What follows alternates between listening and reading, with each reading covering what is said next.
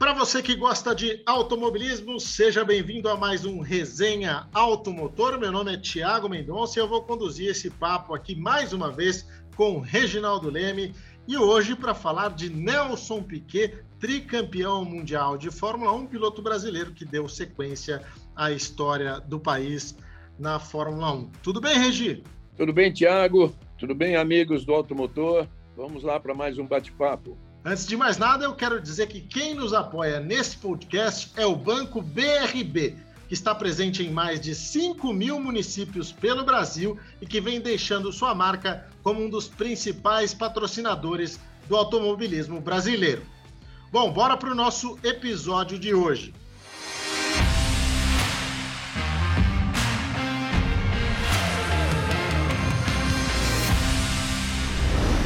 Regi, Nelson Piquet. Se a gente falou que foi um privilégio ter o Emerson abrindo o caminho, uma honra maior ainda ter o Piquet dando sequência nesse, nesse trabalho, né?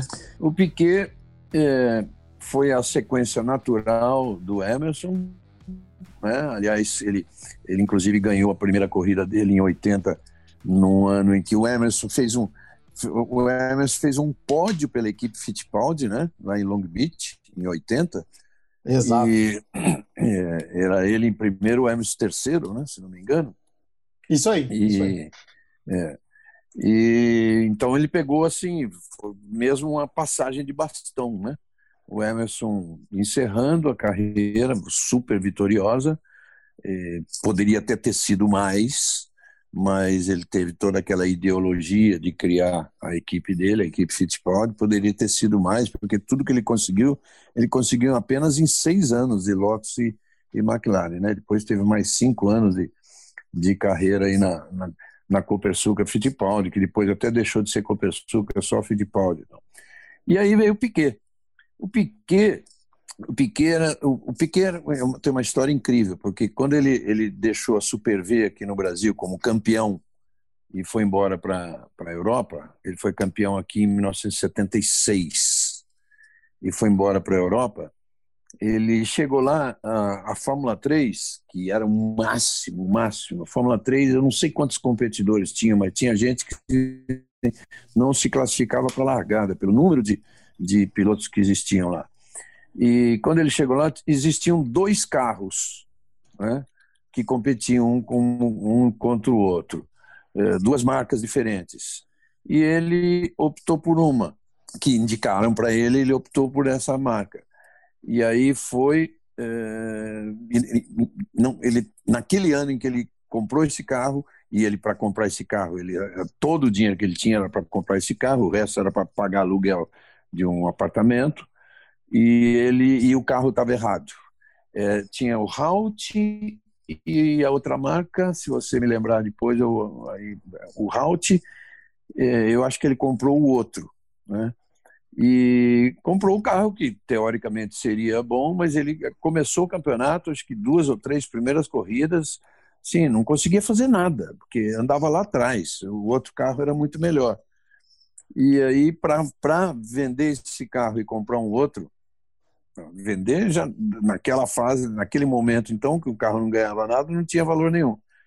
Então ele teve que pular para o outro carro, comprar um outro, aí ele desalugou a casa, passou a morar dentro de um motorhome, né? E quantas vezes ele ele conta aquelas histórias que ele para correr, por exemplo, em Mônaco, que tinha a Fórmula 3 como preliminar da Fórmula 1, ele ia guiando o carro, o, o caminhão, o carro dentro do caminhão e ele ia pilotando, tal.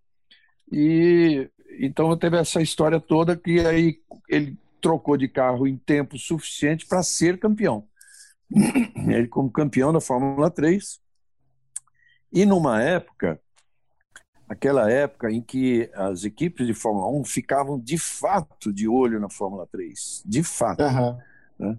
Ficavam assim, e o, e o Gordon Murray, o engenheiro principal da, da Brabham, era um cara assim que ele ele ia assistir as corridas de Fórmula 3. Né? É, Fórmula 1 no Campeonato Mundial devia ter o que nessa época? Umas 15 corridas, né? 14, 15 corridas. Então, ele morando na Inglaterra, onde, se, onde tem corrida todo fim de semana, ele ia assistir as corridas de Fórmula 3 e ele se encantou com o Nelson. E E aí começou a falar com o Bernie Eccleston, o dono da equipe, de que o Nelson tinha que correr na Brava de Fórmula 1.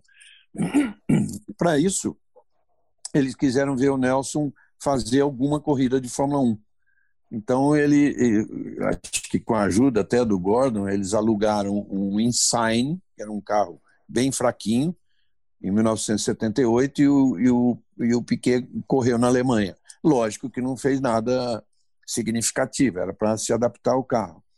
Aí ele fez outras três corridas seguidas, em seguida, é, que foram Áustria, Holanda e Itália, também com um carro alugado. Era um McLaren, mas não era da, da equipe McLaren. Era um McLaren velho, naquela época existia muito isso também. Se você, se era um apaixonado pelo negócio e tinha dinheiro, você comprava um carro de Fórmula 1, um ou dois, montava uma equipe e saía atrás de um patrocínio. Me lembro que o, o cara que, que fez isso para ele, o dono, chamava-se Bob Spareshot. E ele tinha o patrocínio da, da cigarros Chesterfield. Uhum. da antiga, das antigas mesmo. E aí o, Piquet fez essas três corridas também, sem fazer nada, claro, mas sem fazer nada significativo, mas foi o suficiente para ele, ele mostrar que em Fórmula 1 ele seria um cara tão bom quanto foi na Fórmula 3. Já na, na, na, na, naquele mesmo ano, o, o, campeonato se encerrava no Canadá. Sempre Estados Unidos e Canadá eram as duas últimas provas do ano. Ou se, ou se encerrava no Canadá ou se encerrava nos Estados Unidos. E, e era permitido às equipes, assim como hoje, olha, vou fazer uma analogia, assim como hoje tem aquele teste em Abu Dhabi depois, do, depois que encerra o campeonato para testar pilotos novos e tal era permitido às equipes que tinham condições financeiras para isso botar um terceiro carro na corrida. Uhum. Então, ou então a Tyrrell, por exemplo, sempre punha três carros, assim que estreou o George Scheckter. É, a McLaren punha três carros, e a Brabham pôs três carros, e os pilotos eram eram, eram Nick Lauda Reutemann, né? E, e o Piquet foi com esse terceiro carro. John Watson, Nick Lauda e, e, o Piquet entrou com esse terceiro carro, era um carro número 66. Naquela Isso época, aí. cada, é, cada carro tinha o seu número pequeno, né? de 1 a 27, que era a Ferrari, tradicionalmente 27 e tal. E aí botaram lá o um número 66.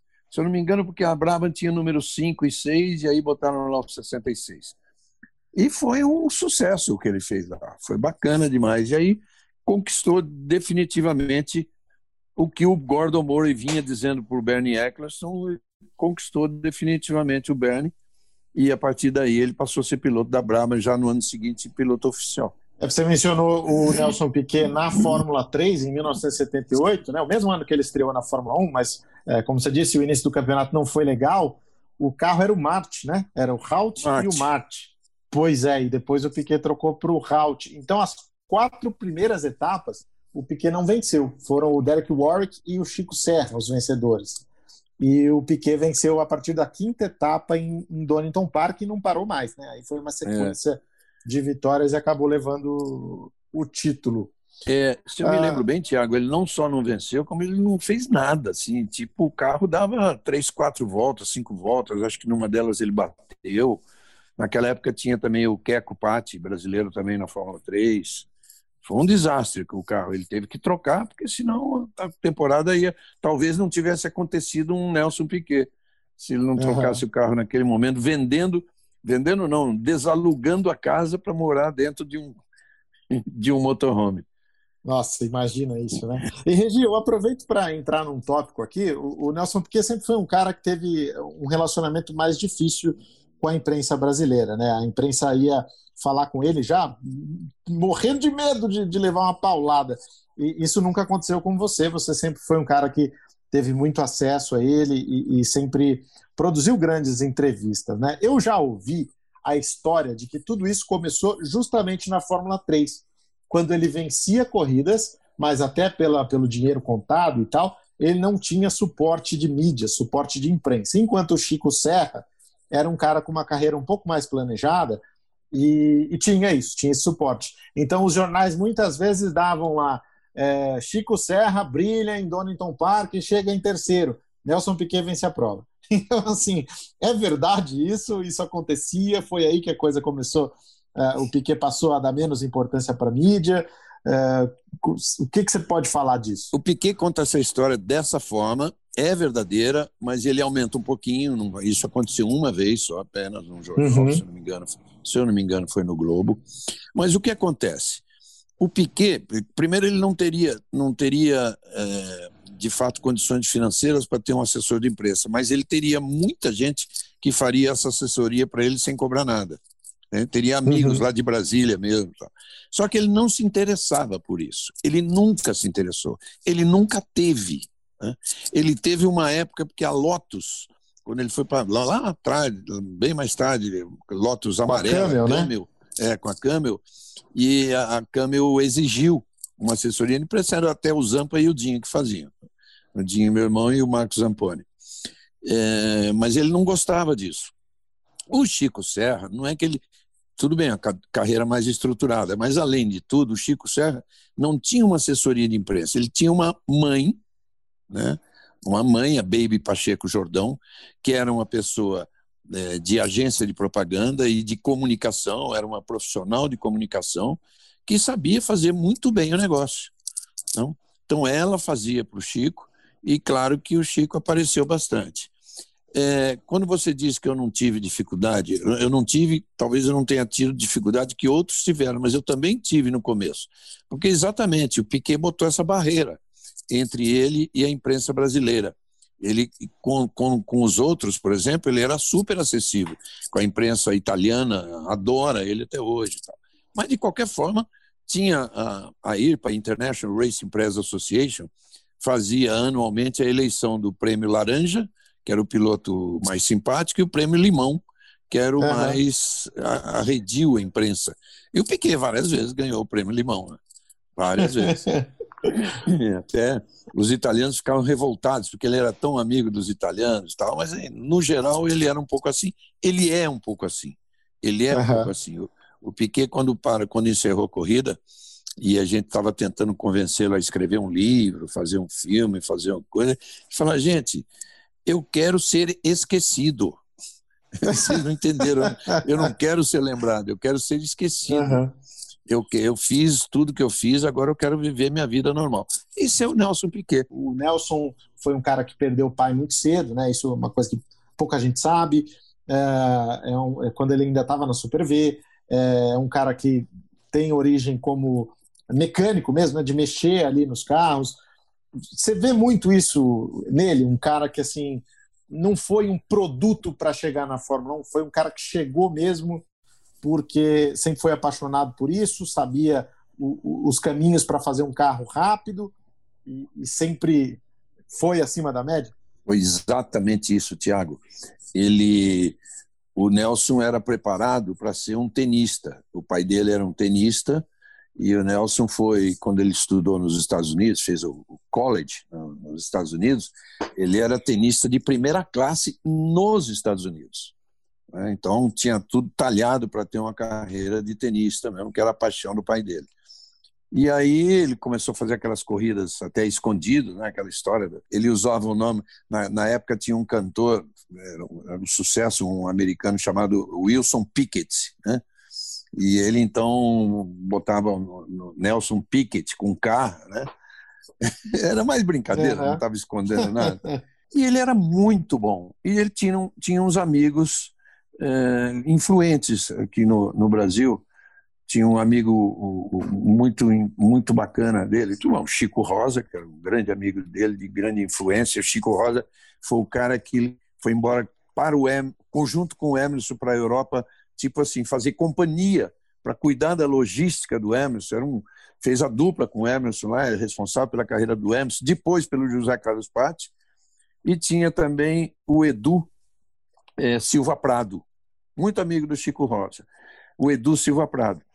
É, eu me lembro, eu fui assistir corrida de Fórmula 1 na casa do Edu quando eu trabalhava no Estadão, não estava viajando, né, numa corrida que eu não estava viajando, fui assistir na casa dele. E o Edu era muito amigo do, do da família Etchenique, que era dona uhum. da Brastemp. Né? É, Brastemp e Arno. Aí conseguiu esse primeiro patrocínio do, do Piquet ah, no Brastemp para disputar então a Fórmula 3 e foi aí que ele desenvolveu e aí ele teve essa sorte, não, ele teve essa, esse talento todo mostrado, apresentado, para que fosse notado pelo, pelo Gordon Murray, como eu disse para vocês agora há pouco, que é aí que começou a história dele, que o levou à Fórmula 1. Bom, agora vou te colocar numa saia justa aí. É, você Ai, falou do Deus. Gordon Murray, falou do Bernie Eccleston. Qual dos dois foi mais importante para a carreira do Piquet? O Bernie ou o Gordon Murray? O Gordon. O Gordon. O Gordon, porque o Bernie, o Bernie, assim, claro, dono da equipe, foi o cara que aceitou esse, essa, essa, essa proposta do, do Gordon, mas sem o Gordon não teria havido essa genialidade do Piquet. O Gordon é um cara. Ele se dava muito bem com o Piquet porque os dois eram criativos, malucos, queriam inventar coisas novas. Né? a equipe Brava naquela época, imagine, era uma equipe assim que você tinha um prazer de frequentar. Era uma equipe em que os mecânicos trabalhavam ouvindo rock and roll né, dentro dos boxes. É, o Gordon sempre foi roqueiro. Eu, eu tinha amizade com eles. Quando eles vinham correr o Grande Prêmio do Brasil, eu saía com, com a equipe Brava todas as noites. E muitas vezes, assim, em, em festinhas, em jantares, na casas de amigos. Não era de, de sair para a rua, para restaurantes, mas jantar na casa de amigos. Então eu tinha uma grande amizade com todos eles. E em 82 eu fazia 82 ou 3, 82 eu já fazia esse sinal verde. Foi em 82 porque o sinal verde começou na corrida de Long Beach no início do ano.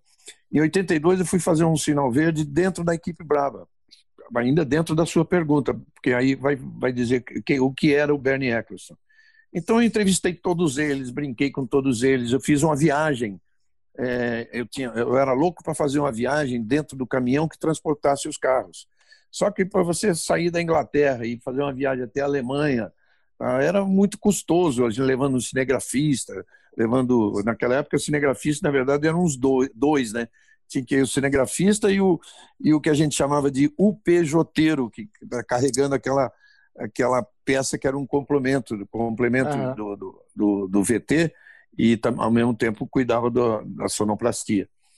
E então eu aproveitei um grande prêmio da Inglaterra porque o caminhão saía da fábrica da, da, da sede na Inglaterra e ia para a Inglaterra mesmo, ia para Brands Hatch. Então eu fiz esse programa com, com o motor, com eu na cabine do caminhão, eu e o motorista na cabine, porque o motorista, na verdade, nessa época, e eu acho que até hoje, o motorista é um elemento da equipe. Ele Sim. faz um trabalho menor, não faz um trabalho de mecânico, mas pode ter certeza que ele está lá com um paninho limpando o carro sempre que para, aquelas coisas todas. É, é o cara, é o motorista. Quando não é o cozinheiro. É, Grande não dá parte também. um profissional, né? É, claro. Então foi um programa muito bacana que a gente fez esse sinal verde é, e terminava nas vésperas do Grande Prêmio da Inglaterra, em Brands Hatch, então com todo mundo reunido, entrevistando todo mundo e tal lá. Aí na frente de todos, aí, aí eu fiz a pergunta para o Bernie, Bernie, e por que que essa estrutura tudo funciona tão bem? Ah, porque aqui só tem um que manda. Eu falo e eles obedecem. Genial. Então, é, então esse era o Bernie, que também teve sua importância porque ele acreditou no negócio do Gordon Murray. Mas o Bernie era o seguinte: ou você estava lá e trabalhava, ou você não estaria. Mas fiel a um piloto que trabalhasse direito para ele. Sim, então os dois legal. foram importantes, mas o Gordon foi mais. E, e, o Gordon também teve toda aquela questão, até envolvendo nessa mesma temporada de 82 aí, o plano de criação do pit stop, né? Que era para ser em Brands Hatch, mas não foi. Como é que foi isso? É, eu me lembro que esse tempo eu sabia disso, em Brands Hatch eu sabia. E aí eu não me lembro por que, que não deu certo, eles acabaram desistindo. É, eles criaram. Acho que eles quiseram blefar, não foi? Eles quiseram blefar com os outros? Eles deixaram, deixaram transparecer que seria feito. Mas é que, é, é, é, claro, acabou sendo um blefe, mas um blefe que é, qual equipe ia acreditar que uma outra, de propósito, ia parar no meio da corrida. Numa época uhum. em que, se você parasse no boxe, você simplesmente estava totalmente fora da, da possibilidade de lutar por vitória. Né? É verdade. Você só parava no box quando quebrava o carro. Então, fazia aquilo de propósito, pit stop para trocar pneu, tal. mas de fato. Não, então, e algumas corridas seguintes, de fato, foi feito esse, esse pit stop, que é uma coisa que não, não, não se imaginava. E hoje não existe uma corrida sem pit stop. É um dos momentos mais emocionantes da corrida e, e decisivo, muitas vezes decisivo. O Schumacher que o diga. Aí eles começaram, né, nesse primeiro ano que eles fizeram, e no segundo ano não dava certo. Dava tudo certinho, eles trocavam, sei lá, em 19 segundos, aquela coisa toda. Era até um trabalho razoavelmente bem feito, isso que hoje a Red Bull faz em 1.8, né? É, verdade. Mas eram 19 segundos e tal. Só que o que acontecia? Por alguma razão técnica, o carro, quando voltava para a pista, eu, eu acho que era, foi uma época do turbo, eu acho que ele esfriava o suficiente para três, quatro, cinco voltas depois dar problema. Então não uhum. funcionava. Os primeiros não funcionaram, mas eles insistiram até achar a solução e foi uma coisa assim típica, criada por Gordon Moore, está lá a assinatura. Gordon Moore e Nelson Piquet fizeram o primeiro pit stop da história. Regi, antes da gente seguir com o nosso papo, eu queria que você falasse um pouquinho para a gente dos diferenciais do BRB, que é aí um dos grandes patrocinadores, um dos principais patrocinadores do automobilismo no Brasil, Regi. Bom, é claro que eu já tenho a minha conta lá né? e é, é muito fácil falar, porque o BRB está cada vez mais ágil, eficiente, moderno, Basta dizer que em três anos já são mais de 4 milhões e meio de clientes, né? porque ele tem soluções financeiras completas, meios de pagamento e de segurança simples, inovadores e digitais, tudo isso aliado a uma experiência única e completa que o BRB, por causa disso, vem se tornando o banco de todos. Foram liberados mais de 32 bilhões em crédito para impulsionar a economia, além de 6 bilhões concedidos para o crédito imobiliário. Rapidinho você baixa o aplicativo no seu celular e dá o primeiro passo para se tornar um cliente BRB e já poderá então aproveitar todas as vantagens e benefícios. Aqui na descrição do nosso podcast você encontra o link para baixar o app na loja de aplicativos do seu celular. Abra sua conta agora mesmo. É rápido e fácil. Legal, Regi. Obrigado pela dica. Vamos seguindo aqui com o nosso papo. E agora eu vou te fazer uma pergunta bem importante. Todo mundo diz: ah, o cara vence porque tem o melhor carro. E a resposta é: tá, mas não houve um campeão que não tivesse o melhor carro. E a resposta a essa afirmação é: sim, houve. O Nelson Piquet. É, é verdade? Talvez teria sido ele o único piloto na história a conquistar um título mundial sem ter o melhor carro? Ele, sem dúvida, foi o primeiro. E a gente precisaria dar uma olhada direitinho se era um cara não ter o melhor carro, porque vamos lembrar que o Senna não conquistou títulos sem ter o melhor carro, mas lutou até o finalzinho sem ter o melhor carro, pelo menos sem ter o melhor motor. Né? Naquela época da McLaren é, que estava enfrentando em inferioridade a Williams, e, e a, mas campeão mesmo, sem ter o melhor carro, o exemplo mais típico, mais claro, é o do Nelson Piquet. Tanto que ele, isso na Braba em 83, tanto que ele, é, ele, ele nunca dominou o campeonato? Até faltarem é, quatro ou cinco corridas para o final. Aí ele conta, ele contou isso para mim, é, que chegou o, o, Paul Roche, o Paul Roche era um, era um diretor da BMW, é, chegou na corrida de Monza, ele chegou na quinta-feira em Monza, ele, ele até brinca assim, tirou um, uma pecinha pequenininha do bolso, né, da, do briefcase dele, e era um turbo novo da BMW. Né? E aí ele botou no carro, andou, ele falou assim: puxa, vamos ganhar o um campeonato. e Monza, né? Pista daquela... retas, enfim, pista é, rápida. É, é, e ganhou Monza, né? Depois teve aquela corrida, não sei se na sequência imediata, naquela corrida da Holanda, em que é, o Carlos Reutemann ganhou e que estava ele, Piquet e o Prost disputando diretamente. E o Prost botou ele para fora, né? Botou ele para fora, ele ficou parado na, na, na, brita. E só que o Prost deu, andou alguns metros e parou também. E ali o, o Piquet falou assim, ali que muita gente pensou que puxa vida, o Prost ganhou o campeonato, o Piquet eh, perdeu a chance. Ele falou não, ao contrário, porque o meu carro ia quebrar ia quebrar algumas voltas depois e o Prost ia ganhar a corrida tranquilo. Como ele fez aquilo, acabou afetando o carro dele também, ele ficou fora. E aí teve, se eu não me engano, Brands Hatch e aí o grande final na, na África do Sul, que ele chegou é, com aquela possibilidade de, de com aquela com aquela artimanha típica dele e do Gordon Murray de surpreender todo mundo eles tinham criado o pit stop um ano antes, né? eles fizeram aquela de parar logo na volta 19 né, de Kyalami, uma corrida longa, de muitas voltas, e parar na 19, quer dizer, primeiro largar com o carro bem leve, abrir uma distância grande e parar logo na 19. Com isso, surpreendeu todo mundo e ele tinha ele abriu uma diferença tão grande que ele parou e voltou em primeiro. Né? Aí, ainda para completar, o próximo, quando foi fazer a parada dele, o carro já estava ruim, tava, é, não deu nem para voltar para a corrida. E o Piquet partiu para o final, podendo chegar em quarto lugar. Aí foi, foi só comemorar, fora alguns sustos que ele passou na corrida, né? É, ele acabou chegando em terceiro, né? Você falou que ele podia chegar até quarto, o pódio foi suficiente. E, e, foi fundamental o que você citou, né? essas duas vitórias anteriores, Brands Hatch e Monza, para que ele ganhasse o campeonato por só dois pontos em relação ao Prost, aqui, 59 a 57. É, é. Essa diferença em relação à Renault de, de performance era porque a Renault dominava mais a tecnologia do turbo por ter introduzido na Fórmula 1? Ah, sem dúvida. A Renault era o grande carro, tinha o grande motor.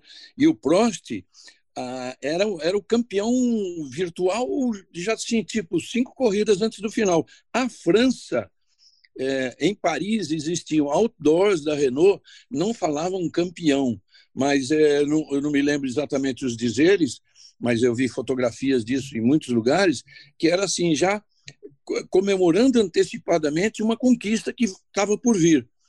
A Renault fez isso durante, durante um bom tempo antes da, da corrida final da não antes antes da corrida de Brands Hatch, antes da penúltima.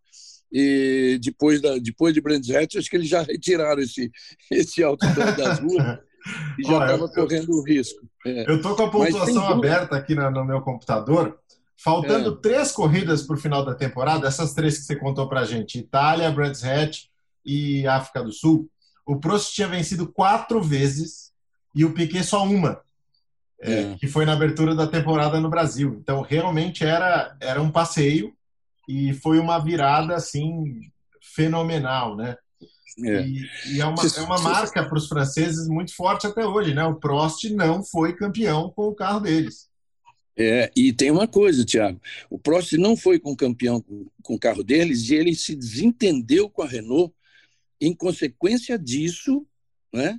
porque ele, ele, ele, ele, ele achou que a Renault não tinha desenvolvido suficientemente o motor, porque estava sossegada, né, sentado na cadeira do, do motor mais poderoso da Fórmula 1, e não desenvolveu suficientemente para as últimas corridas. Tanto que terminou esse campeonato, dias depois veio a notícia, uma bomba na Fórmula 1, que o Prost estava deixando a Renault para correr na McLaren. E, mas foi em consequência disso, uma discussão dele com o pessoal da Renault. É, e a Renault acabaria deixando a Fórmula 1 um pouco tempo depois, né, em 1985. Acabou sendo até bom para o Prost. Esse é, aí, tem, aí tem toda aquela história, tem toda aquela história meio assim, meio censurada, mas ah. que todo mundo conhece a boca do Piquet, né? Uhum. E que mais bem mais tarde, isso tem o que uns cinco, seis anos, numa entrevista que eu fiz com ele até em Indianápolis, ele ele falou para eu perguntei para ele por que, que o Prost tinha saído assim repentinamente, porque razões técnicas que a, a Brabham tinha evoluído mais o motor BMW do que a Renault evoluído o motor dela. E o Piquet falou assim: é, isso é coisa nenhuma, é porque ele se envolveu com a mulher do chefe. Né?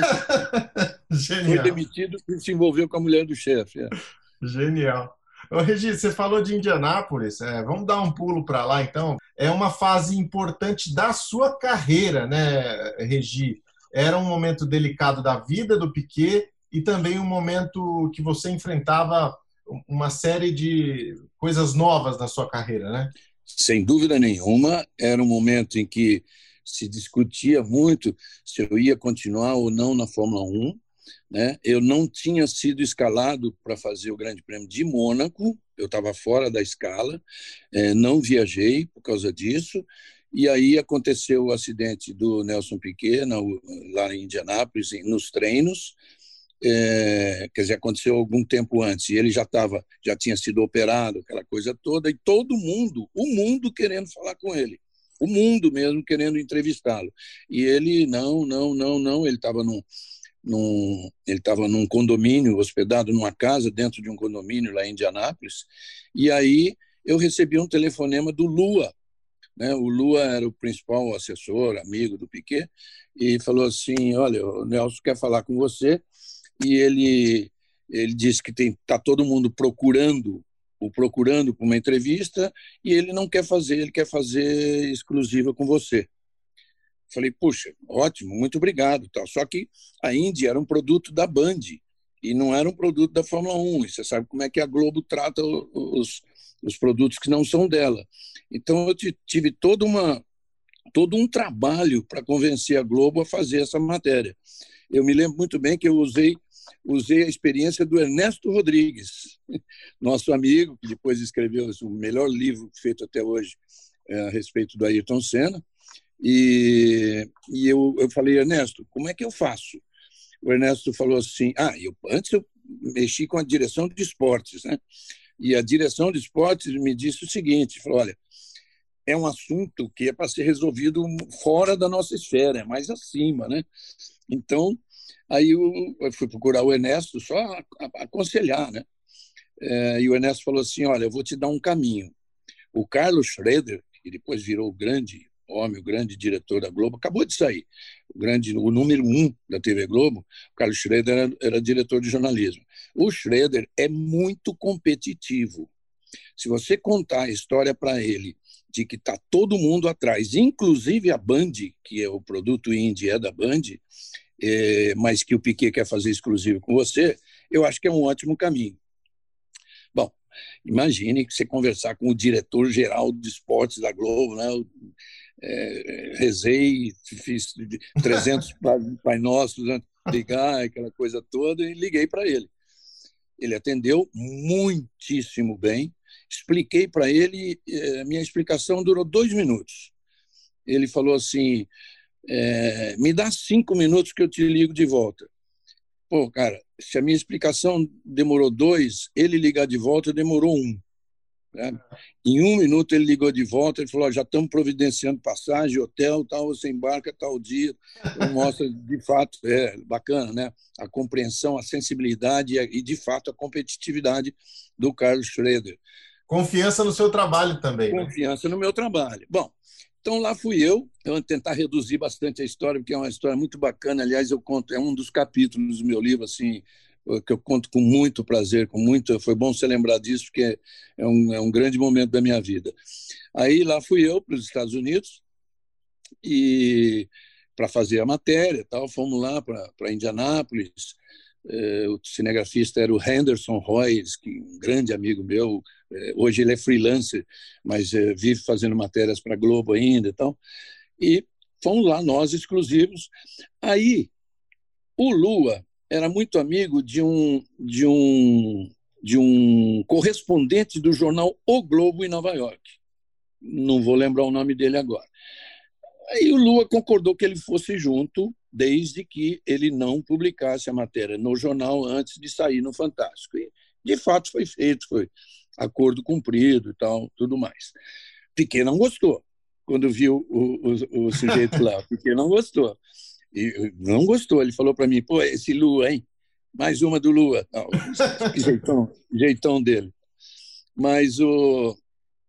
Aí estava lá pessoa, o rapaz, cumpriu tudo o que prometeu, direitinho.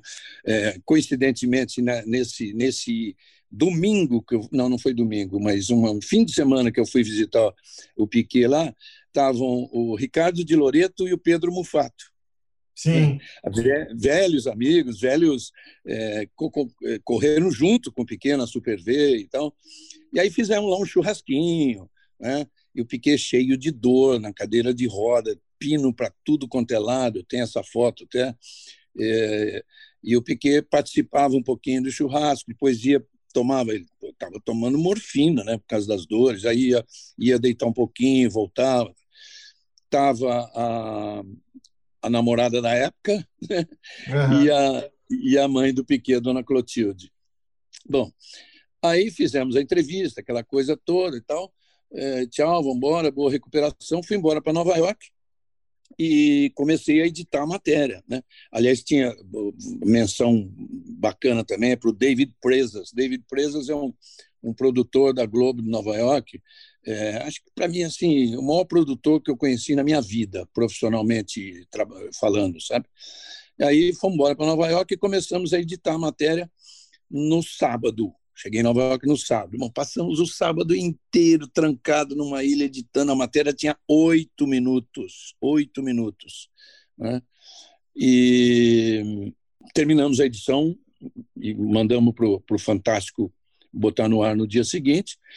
Puta, fomos até comemorar, fazer um, Aí sim, um churrasquinho mais sossegado na casa do, do, do, do Davi, do David Presa, lá em Nova York, com os, com os amigos, com o Henderson, com os cinegrafistas, editores e tal. E, e, bom, acabou. O Fantástico botou a matéria no ar no, no domingo, oito minutos de matéria, que foi um negócio, um sucesso absurdo, né? espetacular mesmo. Segunda-feira de manhã, eu volto para a Globo Nova York, para o escritório da Globo, vou lá ver as coisas, como é que estão, me preparar, ficar mais um dia lá, pegar o avião e voltar para o Brasil. Aí, quando eu chego lá, tem um, uma, um, uma mensagem para mim, ainda na época, na época do Telex, ainda, né? Então, tinha uma mensagem no Telex para mim, assinada pelo Luiz Fernando Lima, que era então nosso diretor ele ainda não era o diretor uh, de esportes uh, oficializado. Ele era, ele era um, um, um, ele era assim o segundo homem do esporte, mas era o executivo, né? Uhum. E tinha lá e tinha lá uma mensagem dele uh, dizendo o seguinte: procure, porque o Grande Prêmio do Canadá era no domingo seguinte, Fórmula 1. Eu não tinha feito Mônaco e aí em seguida era Canadá e ele diz o seguinte: procura o consulado, é, o consulado canadense em Nova York para você conseguir o visto. Na época precisava, eu acho que hoje ainda precisa. Procure para conseguir o visto e o seu voo está reservado e bem-vindo de volta à Fórmula 1, de onde você nunca deveria ter saído. Sensacional. É, é, sensacional, sensacional. Isso está bem contado no meu livro. E aí fui lá fazer o Canadá, voltei à Fórmula 1 dessa forma. Olha, Regi, que legal, que bacana bater esse papo com você, falar mais de Nelson Piquet, uma história e histórias, na verdade, que nem sempre são conhecidas do grande público, que vão muito além das disputas por campeonato. Isso foi muito bacana, mais uma vez aqui nesse Resenha Automotor, esse que é o nosso segundo episódio. Obrigado, Regi. Obrigado, Tiago. Obrigado, amigos do Automotor o importante é que a gente está sempre contando com o apoio do Banco BRB e é assim é um grande prazer falar disso porque o BRB é um banco que evolui muito rapidamente e o fato dele ter abraçado o esporte, principalmente o automobilismo, assim deixa a gente muito confiante no que está dizendo e ele sabe que tomou a decisão certa porque é aí que começou o progresso é, muito grande do banco. Chegou a hora então de você abrir a sua conta de maneira digital.